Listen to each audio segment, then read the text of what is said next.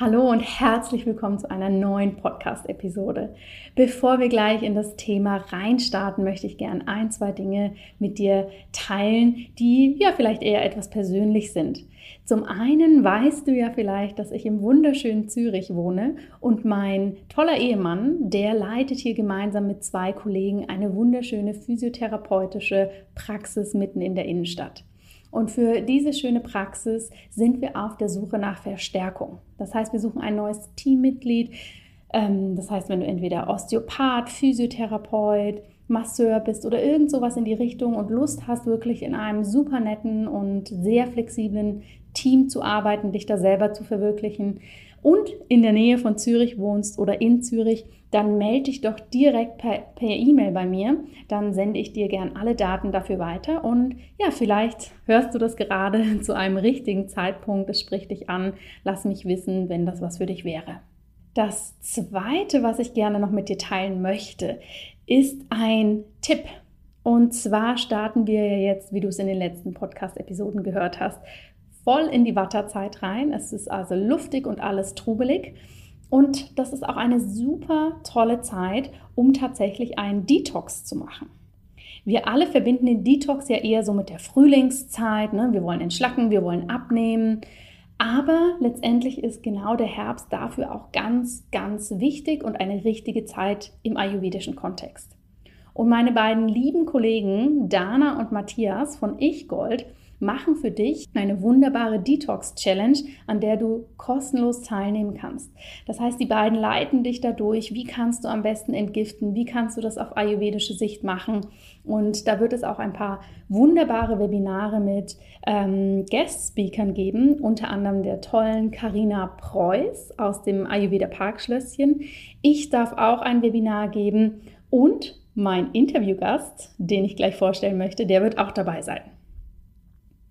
Wenn dich das also interessiert, wenn das was ist, wo du merkst, oh ja, da möchtest du gerne eigentlich was in deinem Leben verändern und brauchst da so ein bisschen die Unterstützung oder vielleicht auch so einen positiv gemeinten Schubs, dann melde dich doch da an und mach mit. Ich werde da auch ganz fleißig dabei sein und mitmachen, denn ich merke, mir und meinem Körper tut das auch immer gut und ich finde, wie Dana und Matthias das machen, ist wirklich wunderbar. Den Link zur Anmeldung findest du bei mir in den Show Notes. Ja, und jetzt zur heutigen Folge. Ich habe einen ganz, ganz tollen Interviewgast für dich. Und zwar ist das der liebe Volker Mehl. Volker Mehl ist ein Ayurveda-Koch und aus meiner Sicht auch ein Ayurveda-Pionier, denn er beschäftigt sich schon ganz, ganz lange mit diesem Thema. Er hat eine Vielzahl an verschiedenen Kochbüchern über den Ayurveda geschrieben, wie du den ganz einfach familienfreundlich im europäischen Kontext oder sogar auch mit deinem Thermomix zu Hause umsetzen kannst. Und ich kenne kaum jemanden, der den Ayurveda so pragmatisch, so bodenständig und so easy lebt und auch vermitteln kann wie Volker. Volker gibt verschiedene Ausbildungen als Ernährungscoach, er bietet Kochworkshops an und ja, ist da sehr, sehr vielseitig interessiert und hat sogar auch ein eigenes Bistro oder Restaurant in seinem Heimatort. Aber da wird er euch gleich selbst mehr darüber erzählen. Und in diesem Interview erfährst du, wie du den Ayurveda eigentlich wirklich super einfach in dein Leben integrieren kannst, wie du auch das Essen ganz einfach anpassen kannst, wie du das für verschiedene Familienmitglieder gut zubereiten kannst, wie du das für die einzelnen Doshas machen kannst. Wir sprechen wirklich über so viele verschiedene wichtige Punkte und ich musste immer wieder schmunzeln, weil Volker bringt es einfach so gut auf den Punkt. Er bricht es runter, dass man nach dem Interview wirklich denkt, wow, das ist ja wirklich alles ganz, ganz easy. Ich wünsche dir viel, viel Freude damit. Wenn du Fragen hast, dann melde dich jederzeit gerne. Und ansonsten hoffe ich, dass wir uns bei der Detox Challenge sehen oder vielleicht sogar hier in der Praxis in Zürich, wenn du daran Interesse hast und in diesem Bereich tätig bist. Aber jetzt erstmal ganz, ganz viel Freude mit der Folge.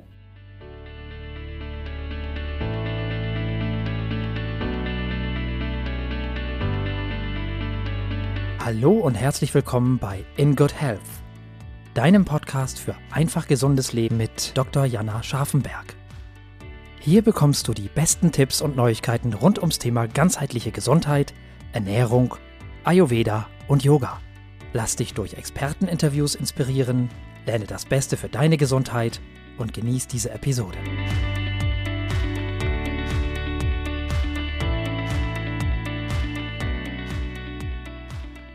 Ja, dann sage ich für die heutige Podcast-Episode herzlich willkommen, lieber Volker. Ich freue mich total, dass du heute hier bist und dein großes Ayurveda- und Gesundheitswissen mit uns teilen wirst.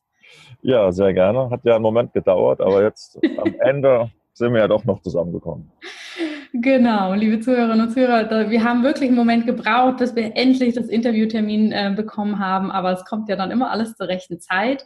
Und lieber Volker, falls dich jetzt unwahrscheinlicherweise doch jemand noch nicht kennt, kannst du dich bitte gern einmal selber vorstellen, wer bist du und was machst du? Ja, also mein Name ist Volker Mehl, werde jetzt 42 im November und ähm, ja, meine Profession ist Ayurveda und da speziell das Thema Kochen. Also dazu gekommen bin ich über zwei, drei Umwege, ist ja meistens so im Ayurveda, ähm, weil du wachst ja nicht morgens auf und überlegst, was werde ich denn, Anwalt, Arzt oder Ayurveda-Koch. Ne? Das ging ja äh, wie bei mir, äh, bei so vielen, so ein gebrochener Lebensweg. Also abgesehen davon, dass ich mich schon immer sehr für das Thema Philosophie und Religion und Spiritualität interessiert habe, kam dazu, dass mein Dad eine relativ seltene Verbindung von Knochen- und Blutkrebs hatte. Ist dann von einem Arzt ganzheitlich behandelt worden, schon Anfang der 90er. Also ein wahren Heiler, der sagt, es gibt Dinge auf der Welt, ich habe keine Ahnung, wie es funktioniert. Aber wenn es heilt, muss es Medizin sein. Und das ist ja auch so tiefste Ansatz, den wir im Ayurveda haben. Und fand es extrem faszinierend, auch ein paar Behandlungen mitzuerleben. Also damals war ich 13, wie das losging. Da war natürlich noch nichts vom, vom Ayurveda zu denken. Und äh, habe mir dann ja, im Rahmen dessen verschiedene Bücher, Heilmethoden ähm, angeschaut und bin dann am Ayurveda hängen geblieben äh, so Anfang der 2000er Jahre und äh, habe dann 2006 und 2007 eine Ayurveda-Ausbildung dann gemacht, damals in, in Mannheim bei meiner Therapeutin. Also ich komme ja aus der Nähe von Mannheim, also zwischen Mannheim und Darmstadt, so ein kleines. Und bin dann beim Kochen hängen geblieben, weil ich relativ schnell gemerkt habe, das ist ein extrem gutes Medium, um Ayurveda zu vermitteln. Und wenn die Leute immer wissen wollen, was Ayurveda ist, kann ich immer sagen, ihr habt es gleich auf dem Teller. Also es ist ein extrem guter, sinnlicher Zugang äh, zu dem Thema. Und ähm, ja, habe das dann 2009 entschlossen, es zu meinem vollen Lebensinhalt zu machen. Und dann hat sich das so nach und nach entwickelt. Dann kam irgendwann ein Verlag auf mich zu. Dann kam 2011 das erste Buch. Da kamen dann jetzt acht hinterher. Also sind jetzt aktuell neun Bücher entstanden zu verschiedenen Themen und ja, bin jetzt hier in Kassel, in die hessische Heimat zurück, noch ein bisschen weiter nördlich.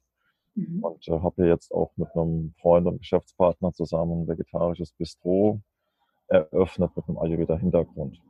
Das ist so das, was ich so tue und wo ich herkomme. Ja, vielen Dank, dass du das nochmal so zusammengefasst hast, denn es ist ja eigentlich total spannend, dass du da so viele verschiedene ähm, Aspekte eigentlich hast. Ne? Und du sagst so, die Basis ist das Kochen, das, was wir auf dem Teller vor uns haben. Und das ist auch so meine Erfahrung, die ich mit meinen Klienten habe. Wenn sie das Wort Ayurveda das erste Mal hören, ist ganz häufig, oh ja, da gibt es auch so verschiedene Typen. Und nur wenn ich den bis ins Detail weiß, dann kann ich überhaupt nach Ayurveda leben. Und die Küche ist eigentlich ziemlich kompliziert. Sind das auch so Themen, die du häufig hörst? Oder was sind so bei dir aus deiner Erfahrung, wenn Menschen das erste Mal mit Ayurveda in Kontakt kommen, so, sag ich mal, die großen Vorbehalte oder ja, Dinge, die vielleicht so ein bisschen ins Zögern bringen? Ja, also das sind, glaube ich, so weltweit die Klassiker, so die, die Themen, die einem begegnen.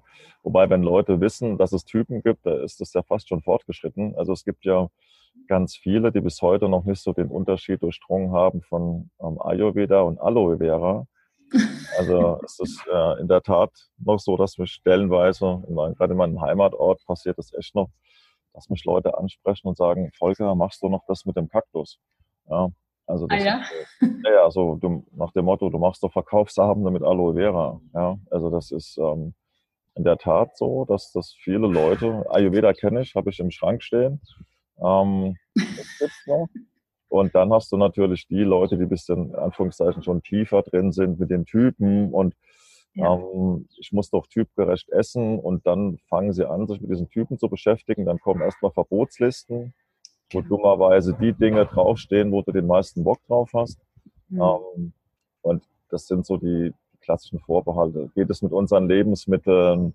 ja, das kommt auch aus Indien und das ist kompliziert und funktioniert das für den Westler überhaupt? Und das sind so die um, klassischen Vorbehalte, was ja auch gut ist. Mhm. Ähm, dass erstmal das Interesse da ist, zeigt aber auf der anderen Seite auch, dass das effektivste Mittel, um Ayurveda zu verbreiten, ist einfach Bildung, Weiterbildung, Kommunikation, dass die Leute durchdringen und verstehen, was Ayurveda wirklich kann ja, und was es vor allem nicht ist. Ja, das ist ähm, ganz richtig, was du sagst. Ne? Und da ist natürlich diese Bildung, ist natürlich das eine, das Kognitive, dass wir das über den Kopf aufnehmen, dass uns das jemand erzählt. Aber was du ja so schön machst, ist, dass du tatsächlich den Menschen das auch über die ganzen anderen Sinne beibringst. Ne? Wenn jemand mit dir lernt oder durch dein Kochbuch lernt, wie bereite ich Speisen zu, wie schmecken die, wie riechen die, was machen die aber auch mit mir, das ist natürlich eine ganz andere Erfahrung, als wenn ich irgendein trockenes Buch lese. Und ich weiß auch noch, als ich meine Ausbildung gemacht habe, ich war da zu vielen, vielen Teilen in Indien und fand das alles super. Und dann kam ich hier zurück nach Deutschland, beziehungsweise in die Schweiz und habe dann festgestellt, irgendwie funktioniert das hier für mich gar nicht. Und bin dann auch über deine Bücher tatsächlich mehr und mehr in die Küche eingestiegen. Und habe auch, du hast jetzt gesagt, du hast neun Bücher. Ich habe vorhin gezählt, ich habe, glaube ich, sechs zu Hause. Oh, also da muss ich mal gucken, was mir noch fehlt. Ja. Also vieles wiederholt sich auch, das ist ja das Gute, weil die Doshas sind die Doshas, die Geschmäcker ja. sind die Geschmäcker. Ja. Also das ist das Gute, die Basis wird sich auch die nächsten 5000 Jahre nicht verändern. Ja, das ist sehr gut. Aber was ja dennoch sehr wichtig ist, dass wir das, den Ayurveda hier natürlich in, in Europa so für uns anpassen können, dass er funktioniert und dass wir das natürlich auch in der Küche können. Du bist ja relativ spezialisiert drauf oder hast da sehr viel Erfahrung mit, ne? wie mache ich das in der Küche, wie setze ich vielleicht auch europäische Komponenten ein, also europäische Lebensmittel und wie mache ich das auch für eine Familie. Ne? Weil das ist ja schön und gut, wenn wir wissen, wie wir für uns selber das alleine machen können, aber meistens sind wir ja nicht nur eine Person, sondern auch irgendwo in einem sozialen Konstrukt. Kannst du da mal aus deiner Erfahrung berichten, wenn ich jetzt Kids habe, ähm, noch einen Partner dazu. Alle haben unterschiedliche Geschmäcker. Vielleicht ist der eine oder andere auch so geprägt, dass er doch gern mal seinen Hamburger isst oder ne, Süßigkeiten abends gern auf der Couch. Wie kann man sich denn da einfach annähern, ohne das Ganze wahnsinnig kompliziert zu machen, dass es für eine Familie funktioniert? Ja, also in erster Linie geht es auch um Ayurveda erstmal um eine gewisse Form von einem Verständnis. Ja. Ähm, weil gerade der westliche Kopf, der sehr kognitiv funktioniert, man kauft Bücher und will es verstehen. Mhm. So. Und, ähm, aber im Ayurveda geht es ja nicht unbedingt um das reine Wissen, sondern um das Verständnis dahinter. Warum macht man die Dinge so, wie man sie tut? Ja. Mhm. Ähm, und das ist ja nicht nur Indern vorbehalten. Ähm, das gilt ja für uns genauso. Also, dass man so ein Gespür und ein Gefühl für die Dinge jenseits äh, der Bücher entwickelt. Ja. Und ja klar, wenn du so ein normales Buch kaufst und hast eine Familie so, und dann fängst du an und liest diese netten Bücher und dann überlegst, okay, also jetzt machen wir erstmal einen netten Dosha-Bestimmungsbogen für alle Familienmitglieder.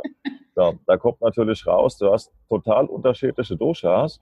Dann musst du noch die Tageszeit, ähm, die Jahreszeit und den Einstreuwinkel der Gewürze berücksichtigen ganz zu schweigen vom Mantra singen beim Gewürz rühren. So, das sagt natürlich die geneigte Familie, ach du Scheiße, das wird in diesem Leben nie wieder was werden. Ja.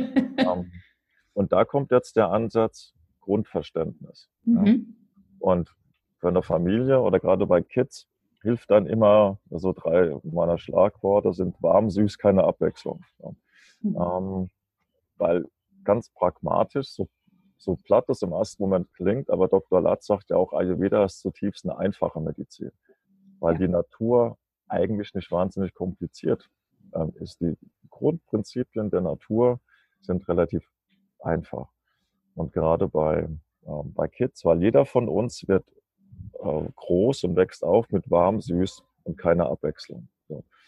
Muttermilch, ja, wenn man dann noch gestillt wird, ja, weil es gibt ja auch am der Brust der Mutter keine, kein Wahlhebel, wo du sagst, heute Apfel, Mango, Papaya-Geschmack, sondern es gibt das, was es gibt.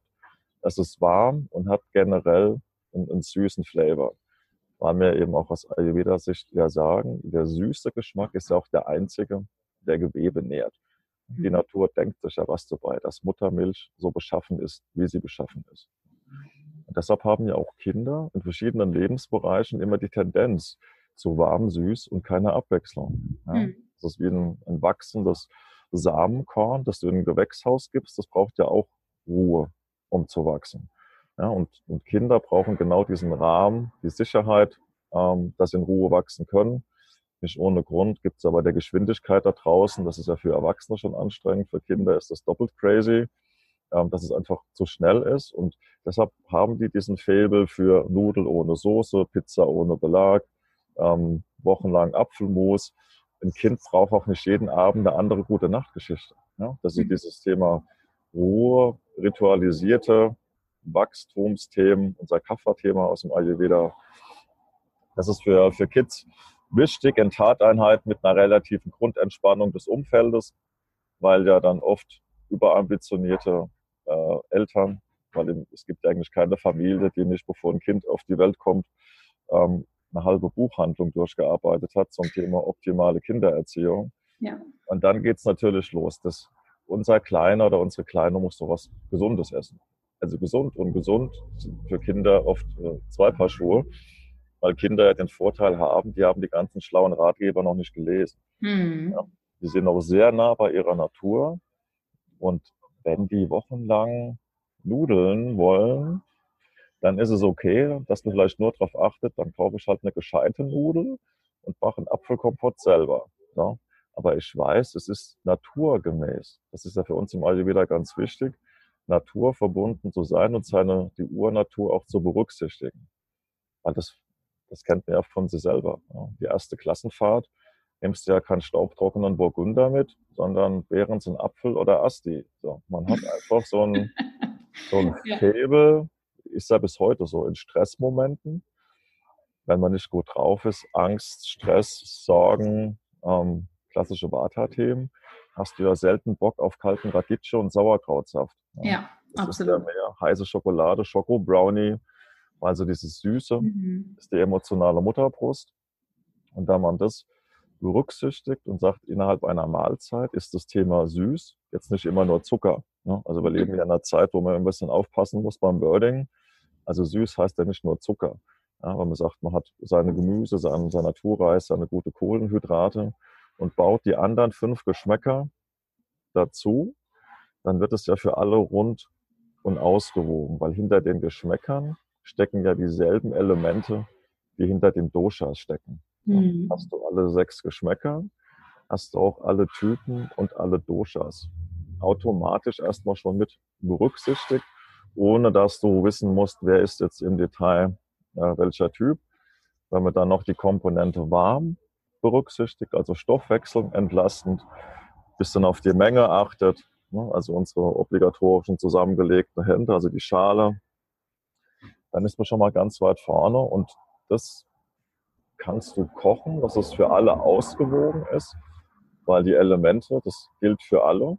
Mhm. Also wenn die Prinzipien gelten für alle und deshalb, wenn es warm ist, ausgewogen, sechs Geschmäcker, dann passt das eigentlich schon mal für ganz, ganz viele Leute, ohne dass du wissen musst, was bin ich im Detail jetzt für ein Typ. Ja, ja.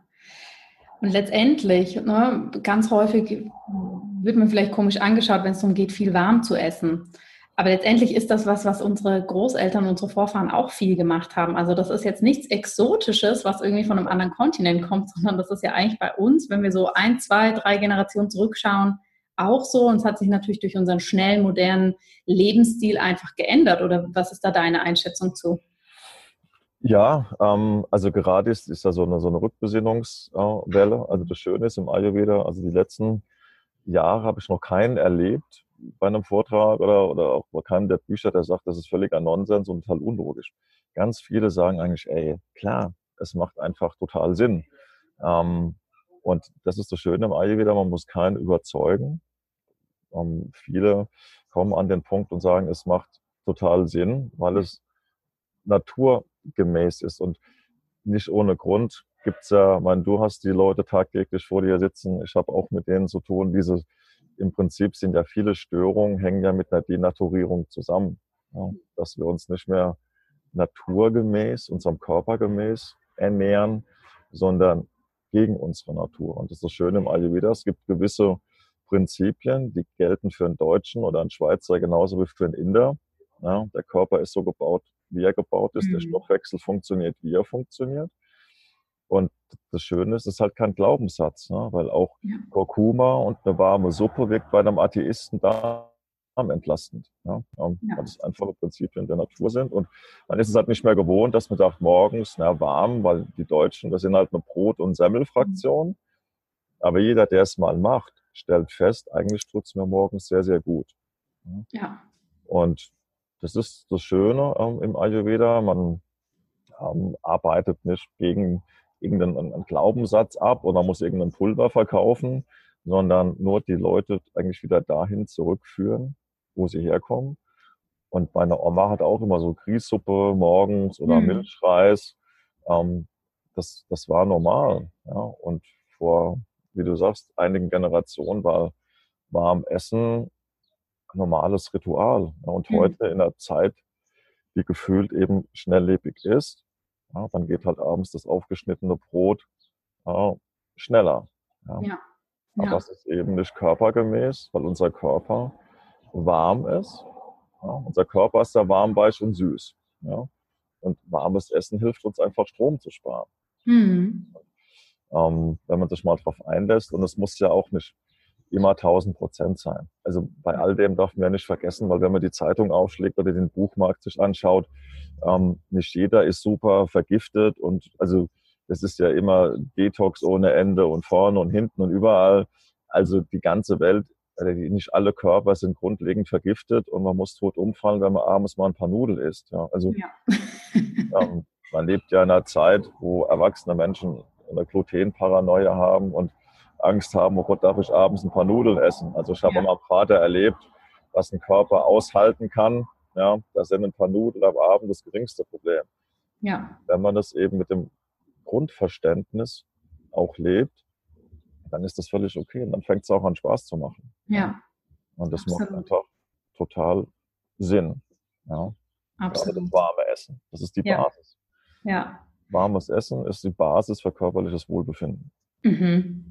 Ja, da, ich kann dir da nur zustimmen. Ich würde lieber, Volker, gerne nochmal zu den Kindern zurückgehen. Du hast es ja, ja so schön gesagt, ne? Kinder lieben warm, süß und eigentlich brauchen die gar nicht so viel Abwechslung. Ich habe ja. eine Tochter, die ist anderthalb, bei der sehe ich das genauso. Mhm. Die, wenn die äh, abends ihren Grießbrei bekommt, ist sie super happy. Super.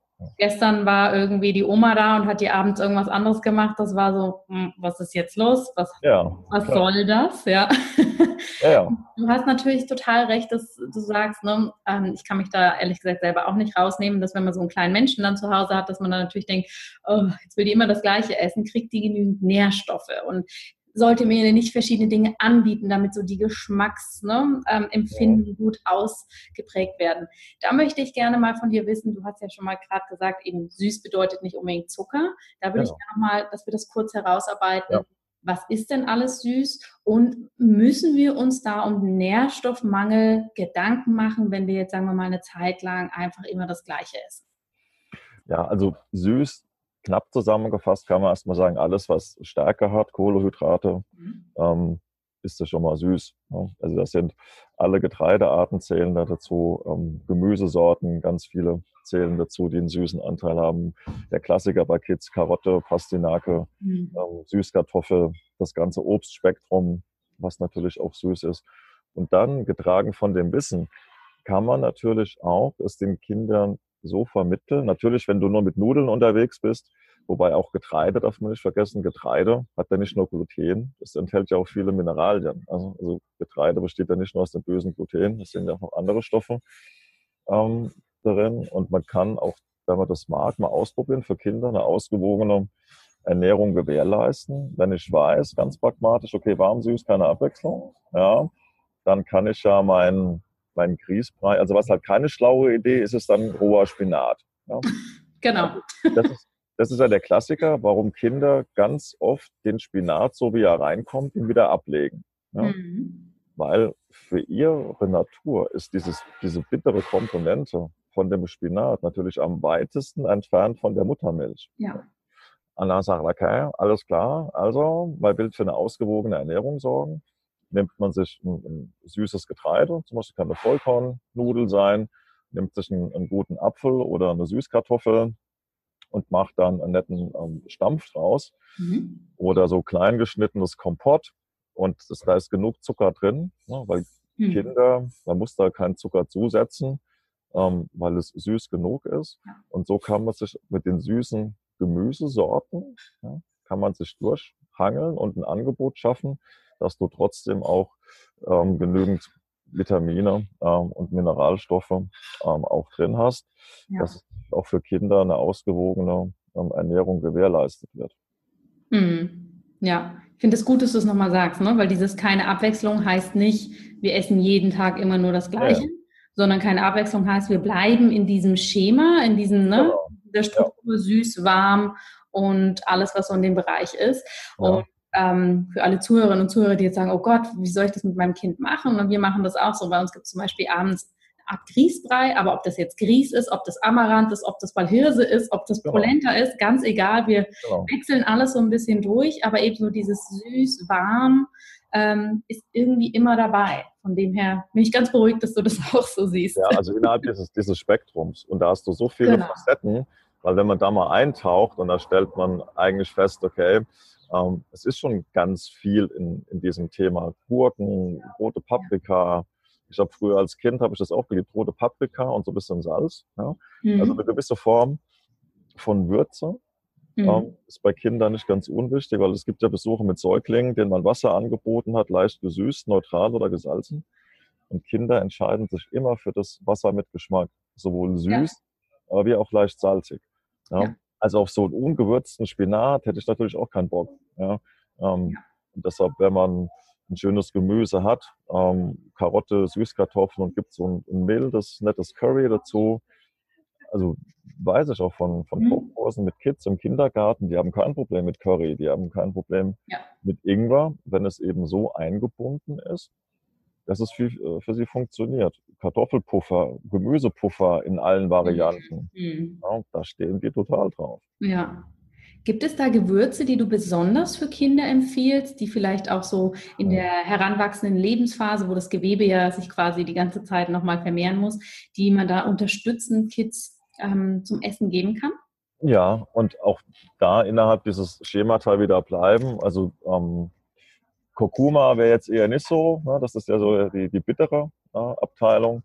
Aber wenn du so mit äh, süßem Paprikapulver zum Beispiel oder Zimt ähm, kann man äh, ganz gut arbeiten. Auch mal ähm, Anis und, und Fenchel. Ja, das mhm. geht auch super gut, so ein bisschen mit, mit Rohrzucker, mal als, als was Süßes für Kids, als, als Snack. Ähm, kennt man ja vom Inder. Äh, nur anders eben gemacht. Also nicht diese, diese bunten Perlen, sondern mhm. guten Urrohrzucker, bisschen Jaggery und Anis und Fenchel, das so ein bisschen karamellisiert in der Pfanne, so als Snack. Ähm, das geht ganz gut. Also eher so mildere Sachen, also jetzt keinen kein, äh, scharfen Chili, keinen scharfen frischen Ingwer. Das ist, das ist too much. Aber alles, was so in der, in der milderen ähm, Region ist, mit so einer eher süßeren äh, Komponente, ähm, das geht für Kids eigentlich schon gut. Da, da, muss es auch gar nicht viel sein. Ne? Ja. Wenn dieses, ähm, in diesem Spektrum sich bewegt, dann geht es, äh, dann reicht es für Kids. Eigentlich. Okay, super. Ich glaube, da haben wir schon mal viele Tipps für Kids. Ne? Ich glaube, das Wichtigste ist Entspannung, nicht zu viel nachdenken. Und auch wie du am Anfang gesagt hast, ne? es ist so dieses Intuitive und so ein bisschen beobachten, ja. was braucht denn das Kind gerade? Ne? Also Ayurveda ist ganz viel Intuition und hm. auch nicht die Weisheit der Kinder unterschätzen. Ja, also, absolut. Weil die sind noch extrem nah ähm, bei sich, haben ein wahnsinnig gutes Körpergefühl, mhm. haben noch ein gutes Gefühl auch für ihre Rhythmen, was tut ihnen gut, wann brauchen sie Rückzug. Also alles die Dinge, die man in einem Verlauf, den wir als Erwachsenwerden bezeichnen, so ein bisschen verliert, abtrainiert bekommt. Da sind noch Kinder ähm, sehr, mhm. sehr gut. Ja, ja. das zu berücksichtigen. Zu verstehen, das Verständnis zu entwickeln, dass das völlig okay ist und ähm, dass die nicht abartig sind oder krank sind oder was auch immer. Das, das entspannt ja. viele Eltern. Ja, das entwirft ein ganz, ganz neues Bild, dass die sagen, okay, das ist jetzt so, es ist in dem Sinne naturgemäß und wenn man dann diesen Baukasten hat und weiß, es ist völlig okay, dann ähm, wird da ganz, ganz viel Entspannung auch möglich. Ja, ja, absolut. Jetzt haben wir ja beim Familientisch nicht nur unsere wunderbaren, intuitiven Kinder sitzen, mhm. sondern vielleicht auch den verkopften Partner oder Partnerin, ja. die ähm, ne, vielleicht da erstmal nicht so offen für ist. Und das hast du schon gesagt, morgens warm oder allgemein warm. Und der Klassiker morgens ist natürlich das Porridge. Ne? So ja. in die Richtung. Also ein warmer Getreidebrei, den man ja auch in den verschiedensten Varianten machen kann. Ich höre immer wieder von Klienten, ich kann morgens kein Porridge essen, das kriege ich mhm. nicht runter. Ja. Da andere Alternativen aus deiner Perspektive, wo man sagen kann, ich kann mir auch anders ein warmes Frühstück machen, was ayurvedisch Sinn macht, oder müssen wir wirklich bei dem Porridge bleiben? Nein, also auch da hilft erstmal das Thema warm entspannt zu sehen und ja, warm warm ist da nicht nur Porridge. Also es ist auch, dass man so ein, ähm, es ist so ein, so ein Schema entwickelt, so ein, so ein Stufenmodell, ja, weil gerade der Deutsche macht es ja dann gerne perfekt ja, und hat so eine Liste, die er irgendwie abarbeitet und man viele Inder, auch indische Ärzte, die sind da ein bisschen entspannter und äh, hat man einen indischen Arzt getroffen, der dann so sagte, okay, if you can do it perfect, then do it perfect. If you can do it good, then do it good. Yeah. If you can do it not so good, then do it not so good, but do it. Ja?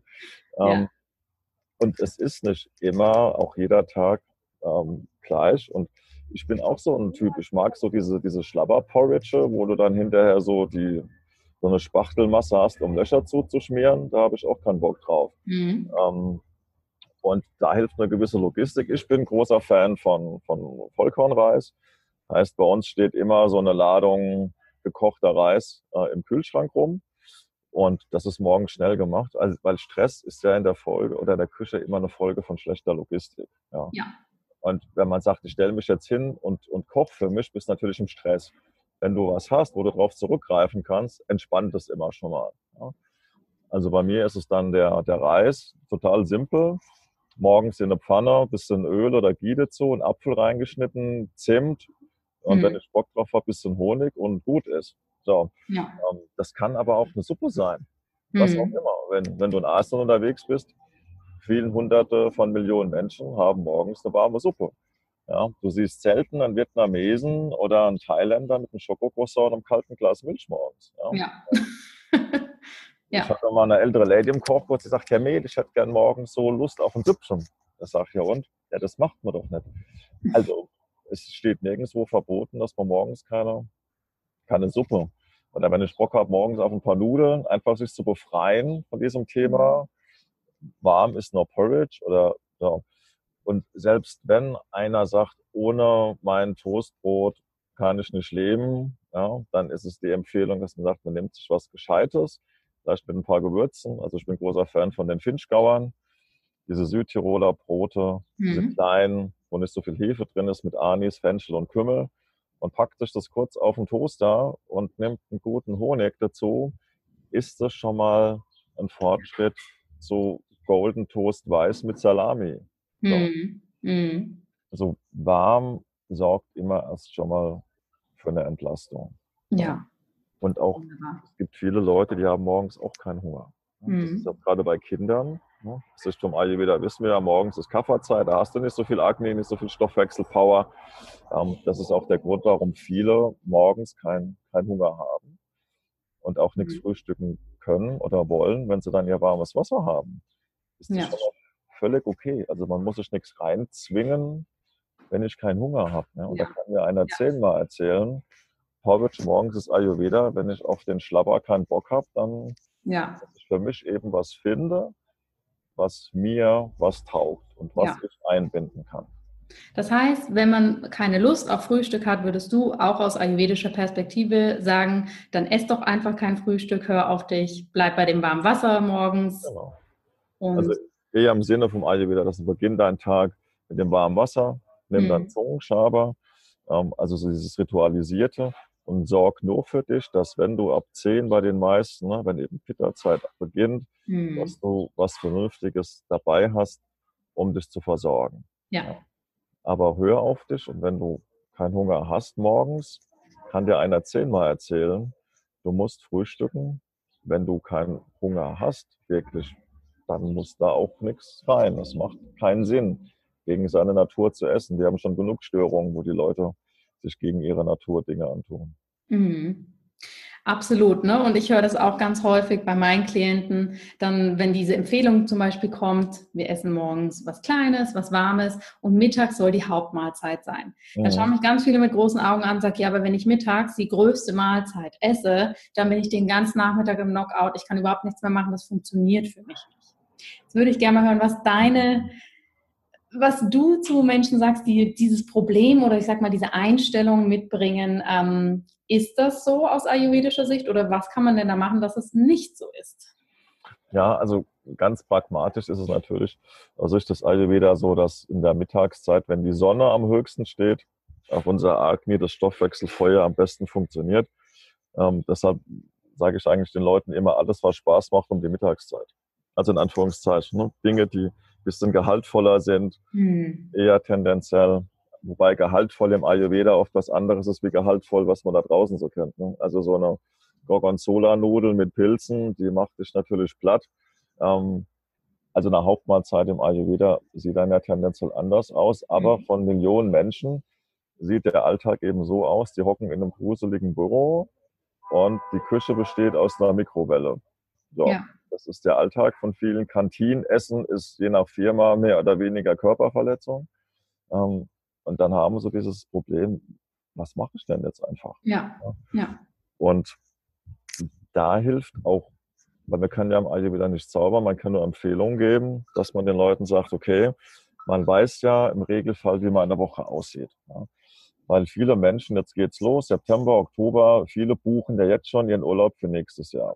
Also viele wissen ja im November schon, wo sie im Juni am Strand liegen.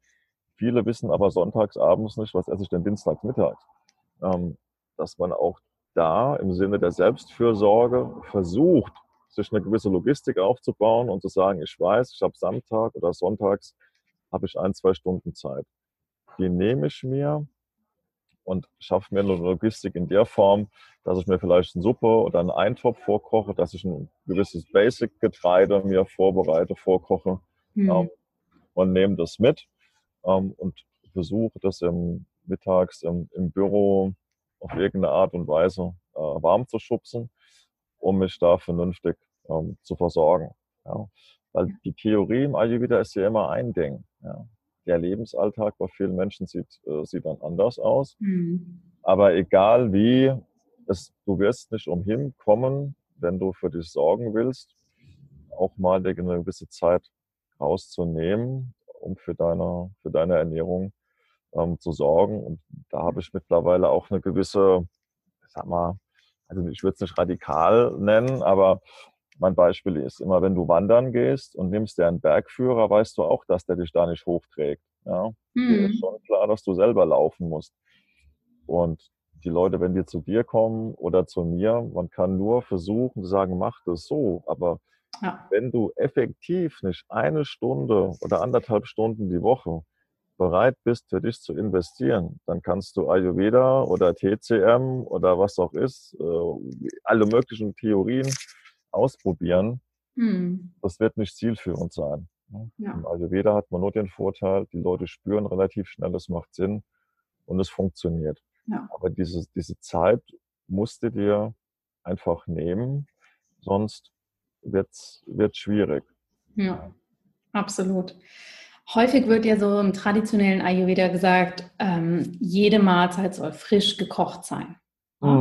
Und das höre ich natürlich dann ganz auch häufig von Menschen. Ich habe da schon zwei, drei Ayurveda-Bücher gelesen. Die Ernährung funktioniert für mich nicht, ne, wegen den Punkten, die wir jetzt schon angeschaut haben. Aber auch, wie soll ich denn dreimal am Tag frisch kochen? Ich habe einen Job, ich habe andere Verpflichtungen, ich habe Kinder. Wie soll ich das machen? Wie machst du das? Ja, also auch da ähm, ist das Thema, sich erstmal ein bisschen zu entspannen und Theorie ist ein Ding, aber man hat nur nicht mal immer seine Kochplatte unterm Arm und, ähm, und hat auch, also geht mir auch so, ja, ich habe nicht immer mein Kupferkessel dabei ähm, und hat auch keinen Hausdiener, der einem zu Hause immer alles frisch vorbereitet. Äh, mhm. Meine Frau ist auch berufstätig. Da ist man wieder bei dem Thema Logistik, dass man mhm. sagt, so, wenn man die Zeit hat, das ist auch ein, Thema der Selbstfürsorge. wenn ich für uns eine Suppe koche, dann mache ich halt nicht zwei Liter, sondern ich mache zehn Liter. So, weil die Zeit des Schnippeln, das Kochen hat man sowieso. Das steht im Kühlschrank, weil es hat dann auch was, ähm, was anderes, wenn man schon im Auto sitzt und weiß, ich komme nach Hause und es steht eine Suppe im Kühlschrank. Ist das was anderes, wenn du nach Hause kommst und weißt, dich erwartet Licht, wenn du die Kühlschranktür aufmachst. Mhm. Ja? Ähm, und frisch kochen, klar, der Ansatz ist natürlich super. Aber wenn du das äh, in den Alltag nicht, äh, nicht unterkriegst und ganz pragmatisch, wenn man sich mal die äh, Statistiken da draußen so anschaut, es gibt jedes Jahr tausende Verkehrstote, aber mir ist kein aufgewärmter Suppentoter bekannt. Ja? Also ähm, ja, also das, ist, so. das ist die Theorie. Es sterben mehr Leute beim Gardinenwechseln äh, im Haushalt. Also wo man auch immer sagt, erstmal alles gut. Wenn man eine mit Liebe gekochte Suppe nochmal aufwärmt, was soll da passieren? Ja. Also ich meine, man kann natürlich auch diskutieren um des Diskutierens willen und sich in energetische Sphären bewegen. Das geht aber am Alltag von Millionen Menschen da draußen total vorbei. Ja. Und wenn es daran scheitert, dass die Leute Ayurveda nicht machen, weil sie nicht dreimal am Tag frisch kochen können, ähm, ist das natürlich völliger ja. Nonsens. Sondern wenn man die Leute schon, weil das, das merkt man ja, wenn du so anfängst, vor Leuten zu reden und erzählst ihnen im Prinzip, was sie alles falsch machen und dass ihr Leben eigentlich total verwirrt ist, weil sie bis jetzt alles falsch gemacht haben aus Sinne vom Ayurveda, dass eigentlich ein Wunder ist, dass sie noch lebend vor dir sitzen. das macht natürlich an der Stelle überhaupt keinen Sinn. Ja. Du musst die, die Menschen ernst nehmen, du musst ihren Alltag ernst nehmen. Und das ist ja dann die Kunst als Therapeut, dass du sagst, was nehme ich aus meinem Riesenwissen, aus dem Ayurveda und gibt es jetzt meinem Klienten so, dass er es umsetzen kann, dass er es versteht und mhm. dass es sein Leben Nutzen bringt. So. Ja. Und wenn schon der gute Ansatz kommt, ich koche doch schon einmal die Woche für mich, wenn ich dann sage, nee, nee, das ist völliger Quatsch, du musst dreimal ja. die Woche frisch kochen, das ist natürlich Irrsinn. Und dann sagen, nimm dir die Zeit, wenn du es einmal die Woche schaffst, ist das schon mal ein super Beginn. Und dann geht Ayurveda seinen Gang. Ja, und dann merken die, es tut ihnen gut. Und dann wird aus dem einmal kochen zweimal, dreimal, viermal. Ja. Und dann nehmen sie sich ihren Zeitslot und sagen, nee, jetzt koche ich für mich. Und das ist eigentlich das, das Spannende, einfach auch Fingerspitzengefühl zu entwickeln. Unbedingt. Also ich kann hier nur nicken und dir absolut zustimmen, weil ich, ne, genauso wie du es vorhin gesagt hast, klar können wir versuchen, alles perfekt zu machen, dann haben wir aber irgendwann Gesundheitsstress und sind total im Kopf und versuchen nur alles irgendwie gut zu machen. Das schadet unserer Gesundheit mehr, als dass es nützt. Ja, und ich werde auch ganz häufig groß angeguckt, so wie, du kochst nicht dreimal am Tag frisch, dann bist du ja gar nicht richtig im Ayurveda unterwegs mir auch denke, das ist totaler Nonsens und deshalb schön, dass du das genauso siehst. dass ja. wir einfach das so machen, wie es für uns am besten stimmt. Und ich finde auch mal so diesen Grundsatz wichtig, das sind alles Empfehlungen, die der Ayurveda uns gibt und ja. keine Dogmen oder Regeln oder Verbote, ja, sondern Empfehlungen. Und ich erkläre das auch immer so, dass das wie so ein reichhaltiger Warenkorb. Wir können uns das rauspicken, was für uns jetzt stimmt. Und wenn wir merken, ah super, das ist das nächste, was ich nehmen kann, dann hole ich das halt dazu, wenn es dann für mich richtig ist. Ja, und das bleibt doch nur die Facette von einem ganz normalen Leben. Ja. Also das ist ja auch ganz, ganz komisch, dass oft eine Erwartungshaltung mehr oder weniger bewusst entsteht, weil man sich mit dem Thema beschäftigt. Ähm, viele Leute fragen mich in den Kochkursen, ist doch noch was Normales? Und, ähm, da entsteht irgendwie so ein, so ein Bild, weil man sich mit einem Thema beschäftigt und ich sage, ey, also vor 15 Jahren hatte ich noch eine Versicherungsagentur und habe mit Leuten über Autoversicherung gesprochen und habe für mich mit dem Ayurveda eben nur eine Facette entdeckt, die mein Leben bereichert. Aber tief drin ähm, heißt das jetzt nicht, dass das eine gravierende Persönlichkeitsveränderung äh, bringt. Das ist ja oft so, dass man denkt, ja, man fährt irgendwo hin, da trifft mich der Blitz und dann ist nur noch Ayurveda. Ja. Das sagt, es ist eine Facette meines Lebens, die mir die Möglichkeit gegeben hat, viele Dinge zu sehen. Also ich nutze immer so das Bild auch bei meinen Ausbildungen. Ich sage, mein Ziel für euch ist, dass ihr irgendwann wie Matrix in dem Film, dem ersten Teil, hast du, hast du ihn gesehen? Ja. ja. Teil, wenn Neo quasi wieder aufersteht und du siehst keine Räume mehr und Menschen, sondern du siehst das Bild dahinter. Das ist das, was mhm. Ayurveda kann. Man bekommt ja. ein tiefes Verständnis für seine Natur. Ähm, es ist ein Thema der, der Wertschätzung und des, des mhm. Selbstrespektes. Und das hat mir Ayurveda einfach geschenkt, was jetzt nicht heißt, dass ich keinen kein Kaffee mehr trinke oder mhm. ähm, kein Rotwein oder was auch immer. Ähm, es geht einfach nur um eine verschärfte Form der Wahrnehmung. Ja. ja und das ist eigentlich das auch was, was Ayurveda äh, mir gegeben hat. Was jetzt nicht heißt, dass man den ganzen Tag ähm, 10 Zentimeter über dem Boden schwebend ähm, unterwegs ist. Ähm, das ist so ein, so ein Bild, was entsteht da draußen. Und man denkt, na, aber man befasst sich mit dem, also ein Zahnarzt putzt sich auch nicht den ganzen Tag die Zähne. Also, ja, genau. So, Absolut ja, richtig. Ein Teil ja. von meinem Leben, der, der wahnsinnig ähm, spannend ist. Aber es gibt noch eine Facette, da man, man bleibt ein ganz normaler Mensch, in Anführungszeichen. Ja. Man beschäftigt sich nur intensiver mit anderen Dingen und bekommt einen anderen Blickwinkel ja. auf viele Dinge. Super gesagt, ja. Ach, ich glaube, da haben wir jetzt schon sehr, sehr viele Tipps. Ne? Und ich finde das auch immer schön, wenn man das so ein bisschen pragmatisch auf den Punkt bringt, weil du hast ja im Vorgespräch auch gesagt, häufig, wenn man den Ayurveda, ich sag mal, westlich, modern und vielleicht auch ein bisschen pragmatisch interpretiert, wird sehr schnell gesagt, oh, das ist weichgespült, das ist gar kein richtiger Ayurveda. Und ne, ich glaube, wir stimmen uns da beide überein, dass das Nonsens ist. Ähm, könntest du uns zum Abschluss so aus deiner Expertise raus noch so ein paar Tipps geben zu den Schlagworten europäische Lebensstil beziehungsweise europäische Lebensmittel vielleicht auch und Ayurveda? Was haben wir hier oder was können wir nutzen, dass vielleicht die Zuhörer auch nochmal den Eindruck bekommen oder ne, so ein bisschen neuen Blickwinkel, ja. dass Ayurveda nicht bedeutet, ich esse nur noch Curry und nehme nur noch Ghee zu mir. Nein, also sag mal, es gibt eine Sonne, die scheint für alle gleich. Es gibt ähm, eine, eine Natur, die für alle die gleiche ist. Und wenn du die Dinge nimmst, die die Natur jetzt wachsen lässt, im Optimalfall vielleicht noch in deinem Umfeld, mhm. bereitest sie körperintelligent zu, im Sinne von warm, regelmäßig, äh, vernünftig gewürzt, dann ist das schon mal das, was Ayurveda eben will, von der Übersetzung, das, das Wissen oder das Verständnis des Lebens. Ja? Und das heißt nicht das Verständnis von Curry oder Kurkuma. Also es wird nicht dann Ayurveda, wenn du Garam Masala über Schweinehack streust. Ja? Ähm, also es ist mehr das Verständnis, warum man die Dinge hatte ich schon mal gesagt, tut, jetzt in mhm. dem Moment. Und die, die Natur ist ja wahnsinnig intelligent.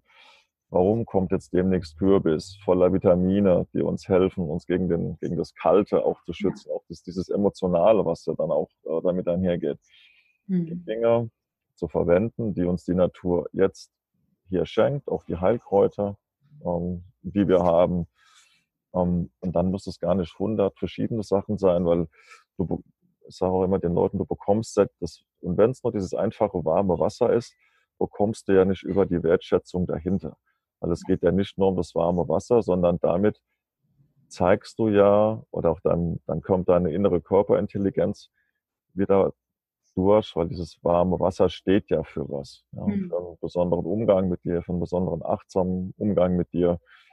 Und wenn man jetzt einfach ein bisschen aufmerksam durch den Supermarkt geht und sagt, naja, Spargel und äh, Erdbeeren sind jetzt eigentlich durch, ähm, aber ich nehme meinen Kürbis und mein Wintergemüse und bereite mir das in einer achtsamen Umgebung zu, mit einer gewissen Dankbarkeit, ja, auch für dieses, man darf ja im Ayurveda auch gerne die Begriffe Göttlichkeit wieder verwenden, einfach ein, ein Gespür zu bekommen, dass wir Teil dieser wunderschönen Natur sind und auch seine, seine eigene Göttlichkeit zu feiern, weil man hat schon alles. Ja? Man ist schon das Tor, man ist der Schlüssel. Ja? Es steckt in den, tief drin, in den Leuten schon drin. Und im Ayurveda bekommt man so ein Gefühl, wie sich das ähm, wie sich, ja, anfühlt. Und das, man kann das wieder erspüren. Man kommt einfach in Kontakt mit seiner inneren Göttlichkeit. So, so, ja. so pathetisch das für viele klingt.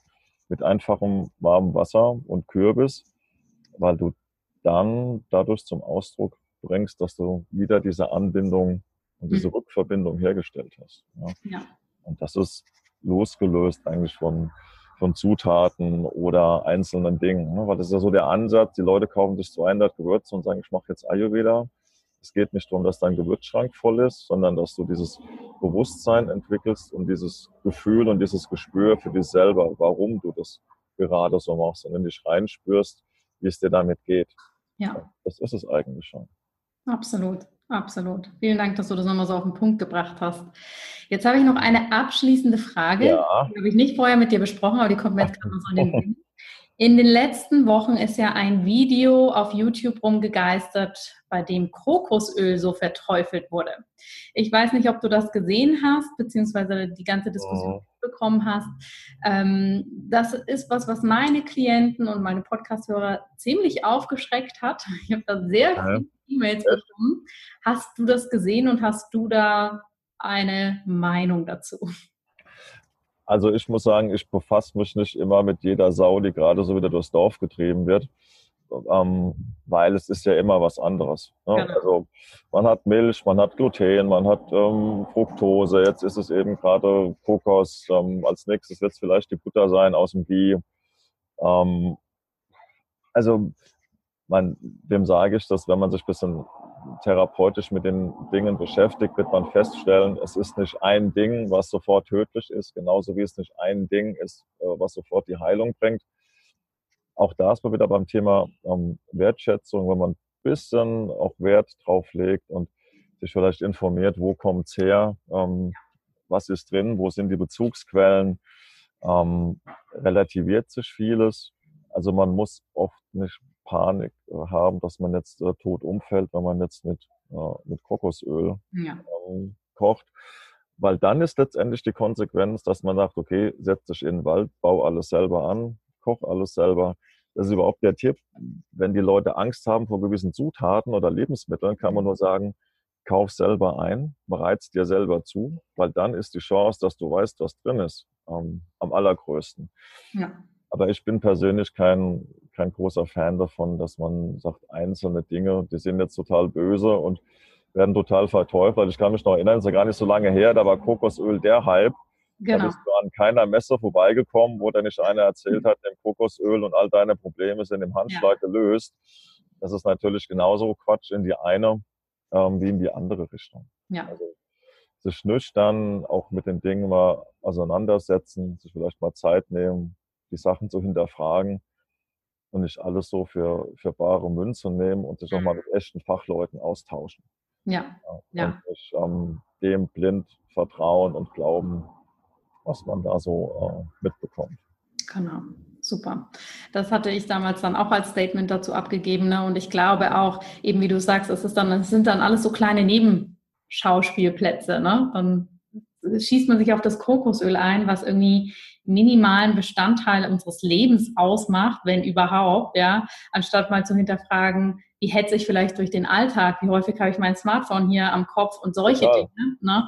Das ist dann häufig so, ja, so ein Tunnelblick auf eine Sache, ob das jetzt das Kokosöl ist, ob das tierische Fette sind, ob das Gluten ist, ob das Milch ist. Du hast es ja auch schon gesagt, ne? anstatt mal das große Ganze anzugucken und zu sagen, was hat denn das überhaupt für einen Stellenwert in meinem gesamten Leben und welche anderen Dinge sind eigentlich für meine Gesundheit und mein Wohlbefinden viel wichtiger. Ja, also was wir oft machen, ich nutze immer das Bild, um, stellt euch vor, ihr seid in einem Museum für römische Mosaiken und was wir ganz oft machen, ist, wir rutschen auf den Knien rum und gucken mit der Lupe die einzelnen Steine an. Und was man im Ayurveda eben macht, ist, man geht auf die Empore. Ja. Schaut von oben drauf. Und dann hast du auf einmal einen ganz anderen Blick ähm, auf die Dinge, weil die, die Einzelbetrachtung ist ja offenbar nicht der Schlüssel zum Glück. Ja, wir können so tief in die Zelle schauen wie noch nie. Mhm. Wir wissen gefühlt so viel wie noch nie. Deshalb ja. hat aber kein Mensch Blähung weniger. Ja. ja. Also das Wissen alleine um die Funktion einer Zelle bringt offenbar keine Heilung, sondern nur das Gesamtverständnis für die Dinge. Das kann Heilung bringen und nicht das einzelne Wissen um Moleküle und Aminosäuren, weil dann weiß man schon ganz, ganz viel. Ja. Ähm, aber offenbar weiß man mit dem ganzen Wissen nicht wohin. Und da kommt der Ayurveda, es geht um Verständnis, mhm. nicht um das mhm. Wissen von, von Einzelteilen, weil das haben wir. Was uns fehlt, ist das in ein Gesamtverständnis zu bringen. Und das ist ja. eben das, was wir im Ayurveda machen. Absolut. Lieber Volker, ich habe all meine Fragen loswerden können, die ich an dich stellen wollte. Vielen Dank schon mal dafür. Ja. Denn noch was, äh, was du gerne anbringen möchtest oder irgendwas, was dir jetzt noch einfällt, um das Gespräch abzurunden für unsere Zuhörerinnen und Zuhörer? Ach, abzurunden. Also ähm, ich kann einfach nur sagen, es lohnt sich extrem, sich auf den Ayurveda-Weg zu begeben. Ähm, weil es ein wahnsinnig spannender Weg ist. Man lernt wahnsinnig viel über sich selber. Man bekommt einen ganz anderen ähm, Blick äh, auf die Natur und das bereichert wahnsinnig. Und ähm, ja, je mehr Leute vom, vom Ayurveda erfahren, wie auch immer, es ist kein, kein Alles- oder Nichts-Weg, es ist ein, ein Weg der, der kleinen Schritte. Es beginnt damit, dass man sich eigentlich wieder mal intensiv mit dem Leben auseinandersetzt, auch mit sich selber, mhm. aufrichtig mit sich selber auseinandersetzt. Und dann können ganz, ganz viele ähm, spannende Dinge passieren. Ja. Also das ist das, was mich bis heute am Ayurveda fasziniert, was mich auch motiviert, es mhm. weiterzumachen. Und offenbar packt es ja auch immer mehr Leute. Ähm, es fasziniert immer mehr Leute. Deshalb ist es ja auch wichtig, ja, dass man das versucht, nach außen zu ja. tragen, dass die Leute von, äh, von profitieren können, dass man sich noch weiter vernetzt, dass man sich zusammentut, ja, dass man sich trifft, dass man kocht, dass man austauscht. Also lange Tische ist mir so ein, ist mir ganz wichtig, dass man sagt, in einer Zeit, wo gefühlt auf der einen Seite es immer mehr in die digitale Welt abwandert, desto spannender wird ja das mhm. Analoge. Und Ayurveda mhm. ist zutiefst analog. Ne? Geh raus in die Natur, spür dich mal, ne? nimm wieder Verbindung auf, ne? hock dich unter einen Baum, mhm. den bewussten Kontakt zu dir mal wieder auf, spür mal einfach ähm, in dich rein. Mhm. Und ähm, dann können viele Facetten des Lebens eine ganz andere Bedeutung bekommen. Und das ist egal, ob das ein Westler ist oder ein Inder.